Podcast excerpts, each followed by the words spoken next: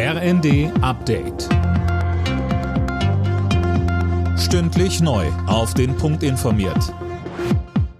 Ich bin Dirk Justes. Guten Tag.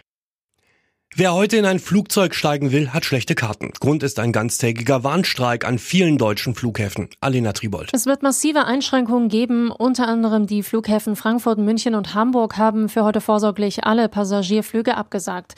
Der Flughafenverband ADV schätzt, dass knapp 300.000 Passagiere von den Arbeitsniederlegungen heute betroffen sind.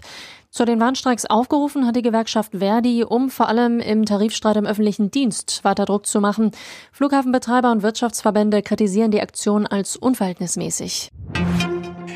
Der Deutsche Gewerkschaftsbund sieht das Equal Pay Urteil des Bundesarbeitsgerichts als Stärkung für die Position von Frauen. Trotzdem reiche das Entgelttransparenzgesetz nicht aus, so die DGB Frauensekretärin Anja Voisthoff.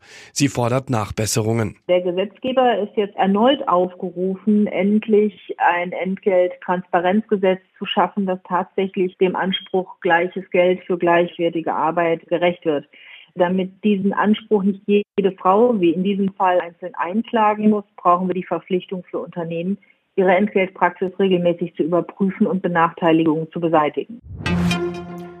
Unter großen Sicherheitsvorkehrungen hat die Münchner Sicherheitskonferenz begonnen. Hochrangige Militärs beraten mit Politikern aus aller Welt über Sicherheitsfragen. Im Mittelpunkt steht dabei der Krieg in der Ukraine. Vertreter aus Russland wurden nicht eingeladen. Elf Tage nach dem Erdbeben sind in der Türkei drei weitere Menschen aus den Trümmern gerettet worden. Ein 14-jähriger Junge und zwei 33- und 26-jährige Männer. Alle drei wurden sofort in ein Krankenhaus gebracht. Im Freitagsspiel der Fußball-Bundesliga treffen am Abend Augsburg und Hoffenheim aufeinander.